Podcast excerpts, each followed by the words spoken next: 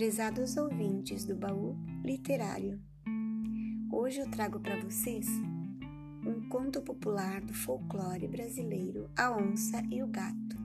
Esta história vem de Pernambuco.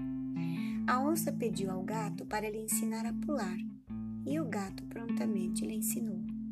Depois, indo juntos para a fonte beber água, fizeram uma aposta para ver quem pulava mais.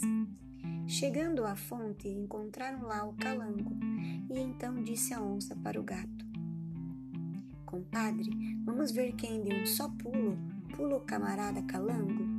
Vamos, disse o gato. Só você pulando adiante, disse a onça.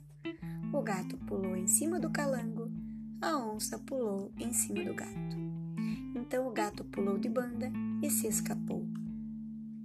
A onça ficou desapontada e disse: Assim, compadre gato, é que você me ensinou?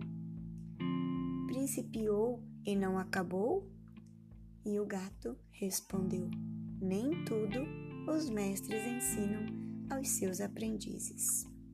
E com isso, encerramos a história de hoje. Até a próxima!